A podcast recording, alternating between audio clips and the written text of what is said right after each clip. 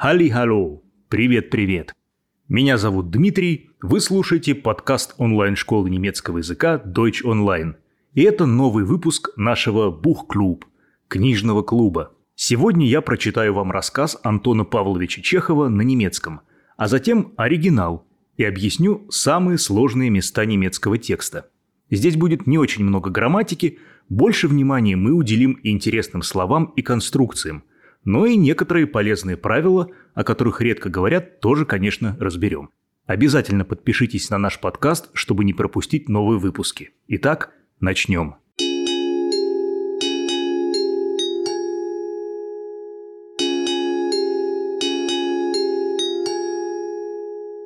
Антон Павлович Чехов.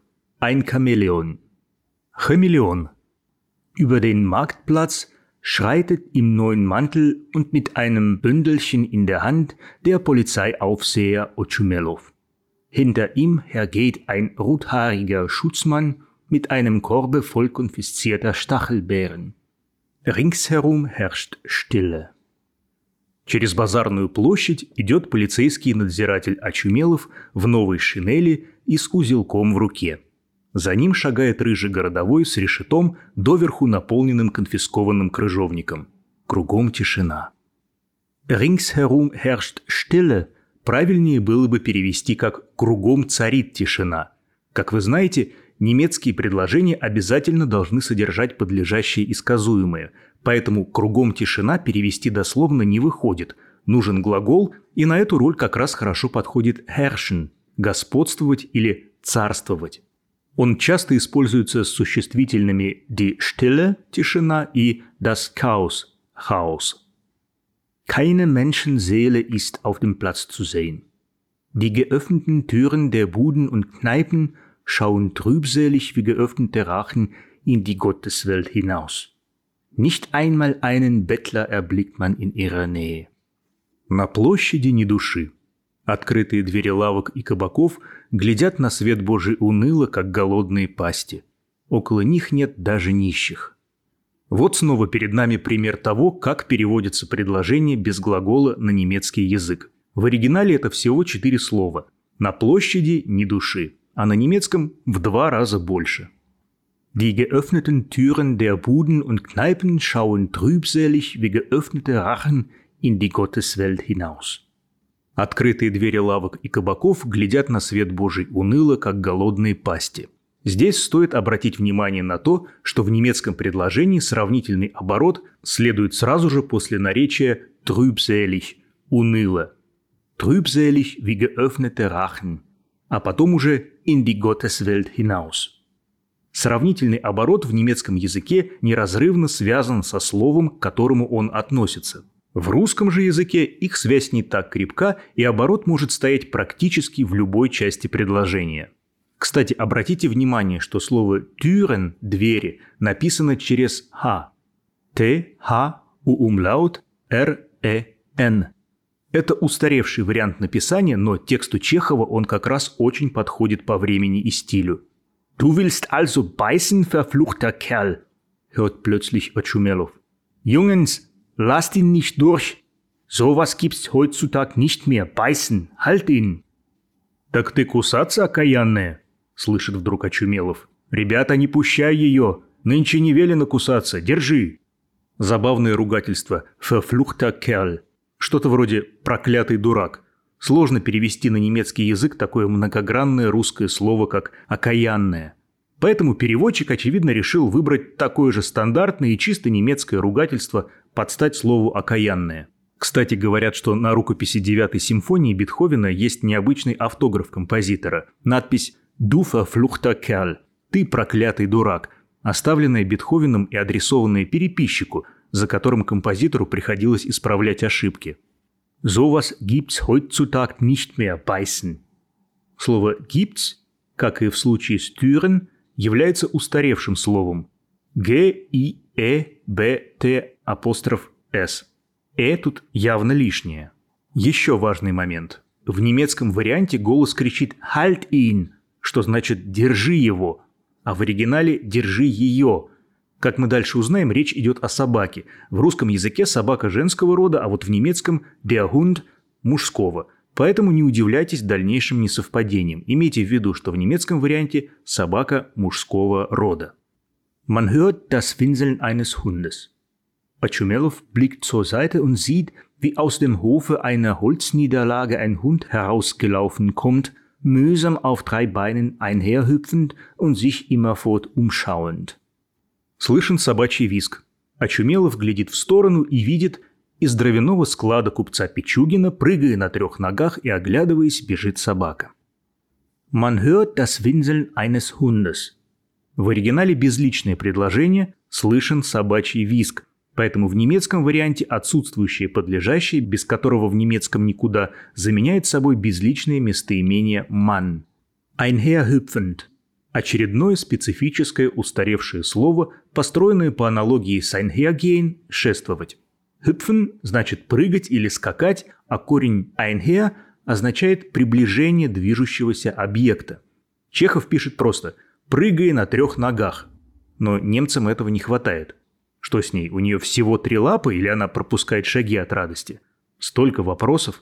Нужно конкретизировать. Поэтому к einherhüpfend, который мы переводим как «скачет», переводчик добавляет наречие mühsam, которое значит «с трудом». Mühsam auf drei Beinen einherhüpfend. С трудом скачет на трех ногах. И вот мы уже можем догадаться. Ага, наверное, лап у нее все-таки четыре, если она не привыкла скакать на трех лапах. А раз она делает это с трудом, значит кто-то, скорее всего, причинил ей боль, и четвертой лапой она пользоваться не может. Все-таки более четкая картина вырисовывается, правда? Немцам очень важна конкретика. Hinter ihm herrennt ein Mensch mit aufgeknöpfter Weste und gestärktem Vorhemd. Er sucht den Hund einzuholen und stürzt, indem er sich mit dem Oberkörper vorbeugt und den Hund bei einem der Hinterfüße ergreift zur Erde. За ней гонится человек в ситцевой крахмальной рубахе и расстегнутой жилетке. Он бежит за ней и, подавшись туловищем вперед, падает на землю и хватает собаку за задние лапы. Indem er sich mit dem Oberkörper vorbeugt und den Hund bei einem der Hinterfüße ergreift. Придаточное предложение образа действия. Оно в немецком языке выражается с помощью союза indem – в таких предложениях после союза идет подлежащее, в нашем случае местоимение «я» – «он», а глагол ставится в самый конец грамматической основы, а это у нас «vorbeugt» – подается вперед, и «ergreift» – хватает. Заметьте, что придаточное предложение, как и сравнительный оборот, крепко связано со словом, которое оно характеризует. Сравнительный оборот у нас характеризовал наречие – а придаточное предложение образа действия относится к глаголу. Кстати, чтобы не путаться при построении придаточных предложений, можете просто выучить побольше наречий и при возможности заменять их. Здесь заменить целое предложение одним словом не получится, но чаще всего это возможно. Ничего не говоря, заменяется на молча, не совершая никаких движений, бездвижно и так далее. Wieder hört man das Hundegewinsel und den Schrei Halt ihn!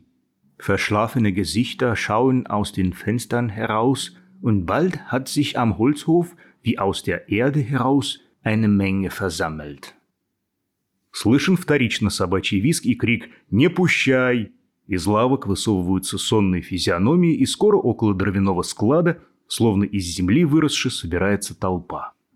«Wie aus der Erde heraus» – тоже своего рода сравнительный оборот. Скорее даже метафора – но она не привязана ни к какому слову в предложении, поэтому занимает то же место, что и в оригинале. «Das scheint hier ja Ruhestörung zu geben, euer Wohlgeboren», – sagt der Schutzmann. «Никак беспорядок, ваше благородие», – говорит городовой. «Hier scheint» переводится как «похоже». Запомните эту конструкцию. «Hier scheint». Она очень полезная. «Я» здесь не просто слово «да», это модальная частица, которая подчеркивает очевидность сообщаемого факта. Да это же нарушение общественного порядка. Вот как можно было бы перевести эту фразу «не будь у нас оригинала». Otschumелов schwenkt links ab und schreitet auf den Haufen zu. Hart am Tor sieht er den oben beschriebenen Menschen in der aufgeknüpften Weste stehen und die rechte Hand in die Höhe hebend, der Menge seinen blutigen Finger zeigen. Очумелов делает полуоборот налево и шагает к сборищу. Около самых ворот склада видит он, стоит вышеописанный человек в расстегнутой жилетке и, подняв вверх правую руку, показывает толпе окровавленный палец. То, ворота, тоже написаны на старый манер через Х, Т-Х-О-Р. Auf dem halbbetrunkenen Gesicht liest man gleichsam die Inschrift Ich werde dir Kanaille schon was ausreißen. Und selbst der blutende Finger machte mehr den Eindruck einer Siegestrophäe. In diesem Menschen erkennt Очумелов den Goldarbeiter Хрюкин. На полупьяном лице его как бы написано «Ужо я сорву с тебя, шельма!» Да и самый палец имеет вид знамения победы. В этом человеке Очумелов узнает золотых дел мастера Хрюкина. Inmitten des Haufens sitzt auf der Erde die Vorderfüße auseinandergespreizt und am ganzen Körper zitternd, der Urheber des Skandals. Ein junger weißer Windhund mit einer spitzen Schnauze und einem gelben Fleck auf dem Rücken. Aus seinen tränenden Augen spricht der Ausdruck der Furcht und des Entsetzens. В центре толпы, растопырив передние ноги и дрожа всем телом, сидит на земле сам виновник скандала – белый борзой щенок с острой мордой и желтым пятном на спине. В слезящихся глазах его выражение тоски и ужаса. Die Vorderfüße auseinandergespreizt und am ganzen Körper zitternd, деепричастный оборот, но необычный. Глагол auseinanderspreizen – растопыривать – принимает форму партицип 2 – auseinandergespreizt и описывает завершенное действие, растопырив, то есть уже совершив действие а глагол «zittern» – «дрожать» принимает форму партицип «eins» – причастие настоящего времени – «zitternd», так как действие все еще происходит – «дрожа». «Tränenden» – это прилагательное, произведенное от глагола «tränen» – «слезиться», «aus seinen tränenden Augen» – в его слезящихся глазах. И снова после «т» идет «х» – «т-х-р», а умлаут «н» E-N-D-E-N. Was ist denn hier los? fragt Ochumelow in die Menge eindringend. Was gibt's hier? Wozu hältst du den Finger? Wer schrie hier? По какому это случаю тут? спрашивает Очумелов, врезываясь в толпу. Почему тут? Это ты зачем палец? Кто кричал? Ден в данном случае играет роль слова усилителя – в вопросах «ден» может переводиться как «же» и подчеркивать особый интерес вопрошающего. Что же случилось? Местоимение «ду» написано с большой буквы.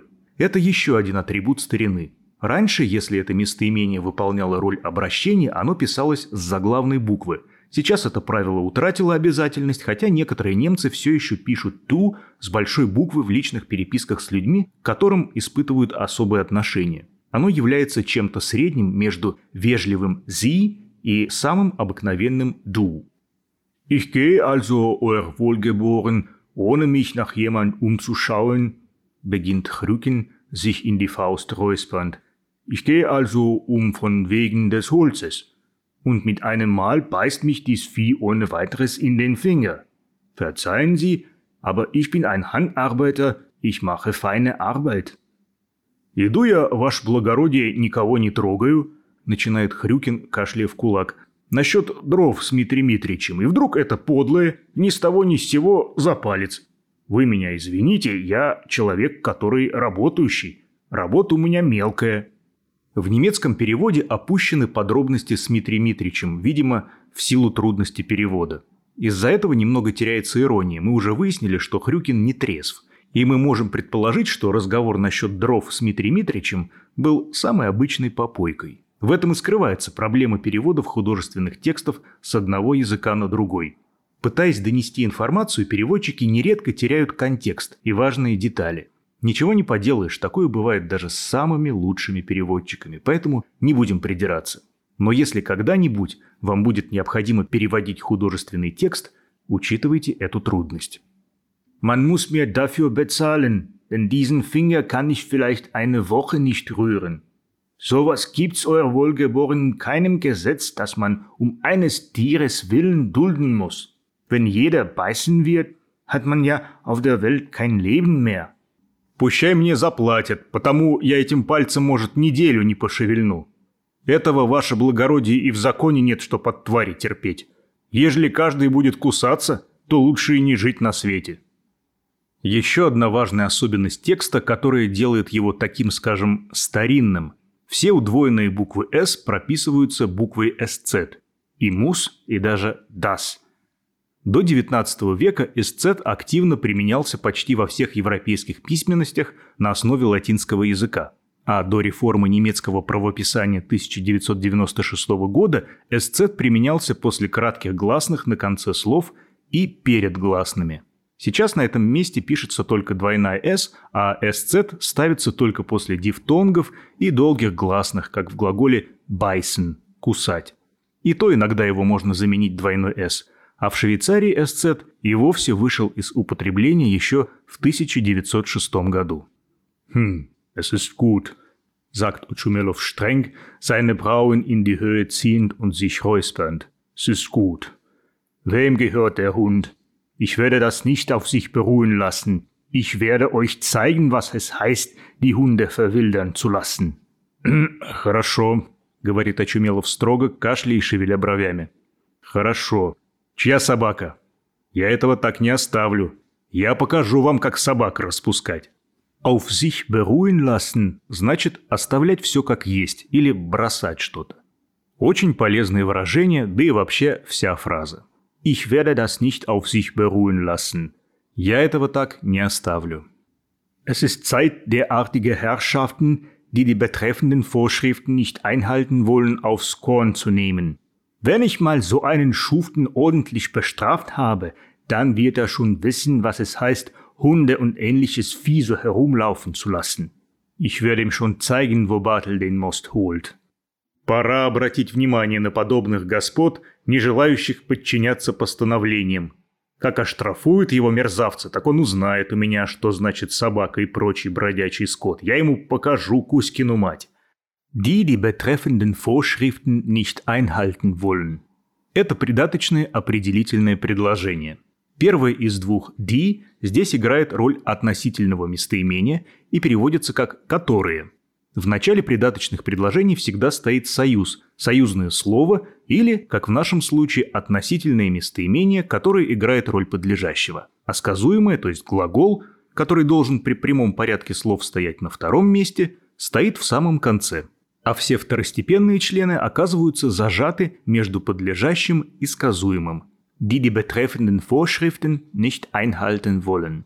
Вот отсюда и берется это странное die-die. Первое, как мы определили, местоимение, а второе – обычный определенный артикль существительного во множественном числе. Die предписание. Но интереснее всего в этом отрывке то, как перевели на немецкий язык идиому «показать Кузькину мать» wo Bartel den Most holt, где Бартель берет сусло. Эта чудная идиома вошла в обиход в 17 веке, лингвисты до сих пор не могут точно установить ее происхождение. Существует как минимум 12 разных вариантов. Более того, идиома имеет различные толкования. Иногда эта фраза используется как угроза, в таком контексте ее можно перевести как «показать, где раки зимуют» или, как в нашем случае, «показать Кузькину мать». А иногда так говорят про смекалистого и умудренного опытом человека, дескать, стрелянный воробей. Елдырин, wendete sich der Polizeiaufseher zum Schutzmann. Erkundige dich, wessen Hund das ist und setze ein Protokoll auf. Und den Hund muss man totschlagen. Sofort. Er ist wohl noch toll dazu. Wem gehört der Hund, frage ich. Елдырин, обращается надзиратель к городовому, узнай, чья это собака и составляй протокол. А собаку истребить надо, немедля. Она, наверное, бешеная. Чья это собака, спрашиваю? Es scheint dem General Shigalov, sagt jemand aus der Menge. Dem General Shigalov? Hm. Nimm mir mal Jaldieren den Mantel ab. Schrecklich, wie heiß es ist. Wohl vor dem Regen. «Откажись генерала Жигалова!» — кричит кто-то из толпы. «Генерала Жигалова?» эм, Сними-ка, Елдырин, с меня пальто. Ужас, как жарко. Должно полагать, перед дождем. Nimm mir mal den Mantel ab. Мы видим повелительное наклонение, приказ «сними-ка с меня пальто».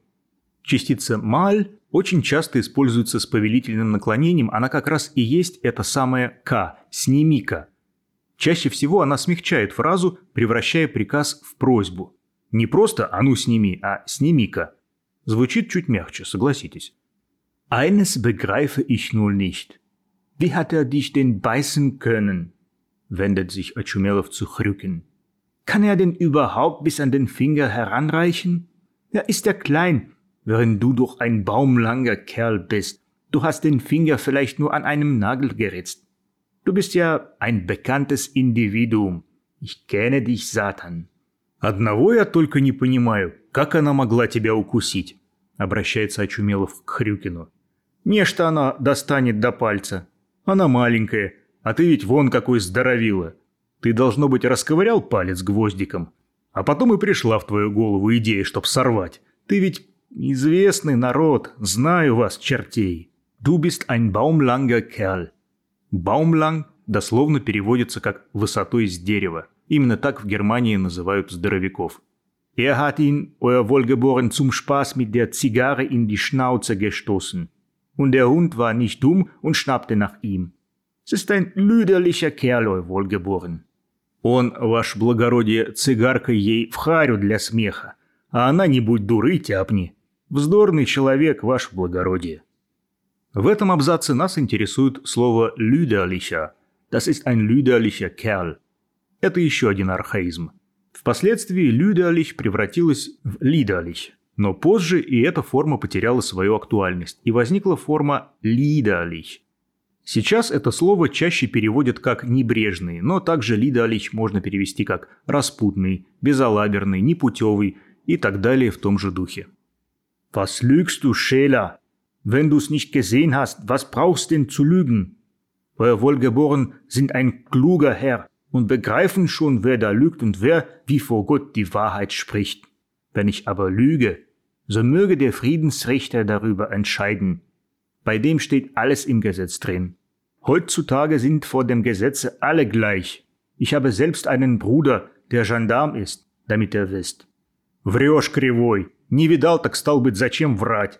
Их благородие умный господин и понимают, ежели кто врет, а кто по совести, как перед Богом. А ежели я вру, так пущай мировой рассудит.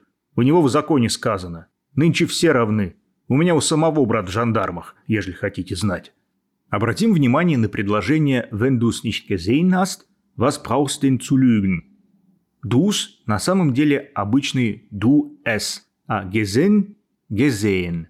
Ничего сложного, самый обычный перфект. А «was brauchst denn zu lügen» – простой инфинитивный оборот с частицей «zu». Na, resonier hier nicht. Nein, der gehört wohl doch nicht dem General, bemerkt tiefsinnig der Schutzmann. Der General hat nicht solche, er hält mehr so Hühnerhunde.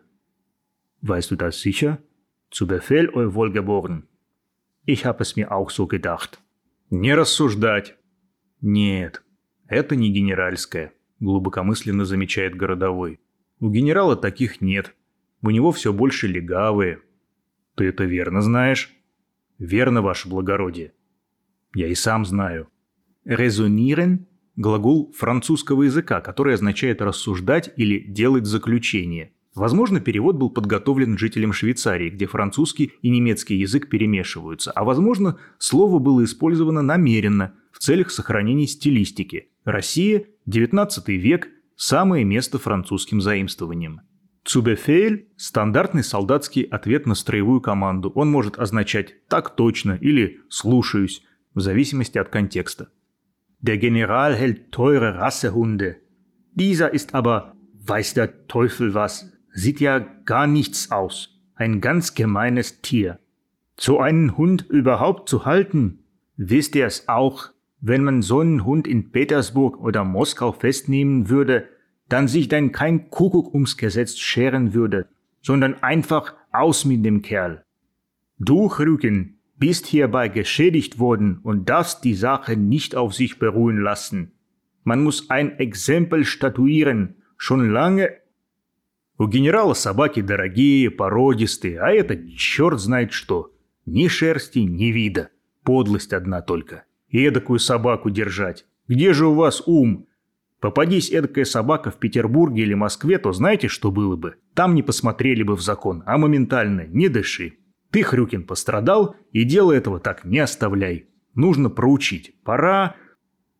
Обратим внимание на предложение «Wisst ihr es auch, wenn man so einen Hund in Petersburg oder Moskau festnehmen würde, dass sich dann kein Kuckuck ums Gesetz scheren würde, sondern einfach aus mit dem Kerl».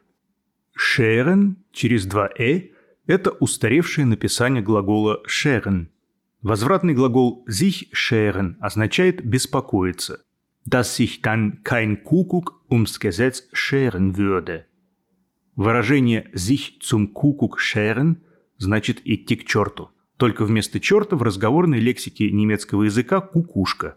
Поэтому мы могли бы перевести предложение «dass sich dann kein Kuckuck ums Gesetz scheren würde» как «что ни один черт о законе не побеспокоился бы». Ja, vielleicht ist es doch dem General seiner philosophiert halblaut der Schutzmann. Auf der Schnauze steht's ja nicht geschrieben. Neulich hab ich bei ihm auf dem Hof so ein ähnliches Vieh gesehen. Natürlich gehört er dem General, hört man aus der Menge eine Stimme. А может и генеральская, думает вслух городовой. На морде у ней не написано. На медне во дворе у него такую видел. «Вестимо генеральская», — говорит голос из толпы. «Хм, Zieh mir mal, lieber Freund, den Mantel wieder an. Es wird wieder windig. Kalt. Du führst ihn also zum General und fragst danach. Sage, dass ich den Hund gefunden habe und ihn hinschicke. Und sag, dass man ihn nicht mehr auf die Straße lassen soll. Es ist vielleicht ein teures Tierchen, und wenn ihm jedes Schwein mit der Zigarre ins Gesicht stoßen wird, dauert nicht lang, bis es hin ist. So ein Hund ist ein zartes Geschöpf. Und du, Schafskopf, lass deine Hand herunter, steck deinen dummen Finger weg, bist selbst schuld. Надень-ка, брат Елдырин, на меня пальто, что-то ветром подуло, знобит. Ты отведешь ее к генералу и спросишь там. Скажешь, что я нашел и прислал, и скажи, чтобы ее не выпускали на улицу. Она может быть дорогая, ежели каждая свинья будет ей в нос сигаркой тыкать, то долго ли испортить? Собака нежная тварь. А ты, болван, опусти руку, нечего свой дурацкий палец выставлять сам виноват. Рассмотрим предложение «Steck deinen dummen Finger weg, bist selbst schuld», а точнее три последних слова «bist selbst schuld». Разговорная конструкция, так как не имеет подлежащего. «Du» – «ты» пропущено, но подразумевается. Так что в письме следовало бы написать «Du bist selbst schuld» – «ты сам виноват». А в разговоре можно сказать просто «bist selbst schuld» и по форме глагола sein – быть, которая здесь звучит как bist, все поймут, кто именно сам виноват. Da kommt der Koch vom General. Den kann man ja fragen. Hey Prochor, lieber Freund, komm einmal her. Schau mal den Huhn an. Ist's eurer? Was nicht gar. Solche haben wir niemals gehalten. Повар генеральский идет, его спросим. Эй, Прохор, Поди-ка, милый, сюда, погляди на собаку. Ваша?» «Выдумал. Эдаких у нас отродясь не бывало». «Вас nicht га?» Конечно, не переводится как «выдумал». Это скорее просто усиленное несогласие. Точно нет. Natürlich, was braucht man hier viel zu fragen? Chrücken ist ja schuld, dass er ihn angerührt hat, aber der Hund treibt sich herrenlos herum. Wie ich gesagt habe, herrenlos, so ist's auch. Man muss ihn totschlagen. Einfach. И спрашивать тут долго нечего, говорит Очумелов. Она бродячая, нечего тут долго разговаривать. Ежели сказал, что бродячая, стало быть и бродячая. Истребить, вот и все. Unser ist's nicht, fährt der Koch fort.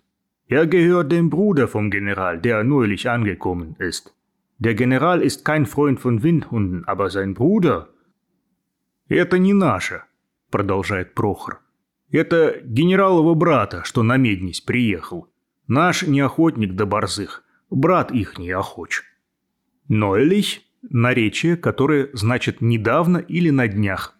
Запомните, Ноэлих – очень полезное слово. Kein Freund von etwas sein.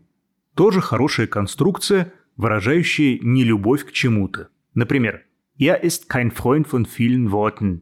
Он не любит лишних слов – Ach, sein Herr Bruder ist angekommen. Wladimir Ivanovich? Fragt Otschmelow und sein ganzes Gesicht verklärt sich vor Freude und Ergebenheit.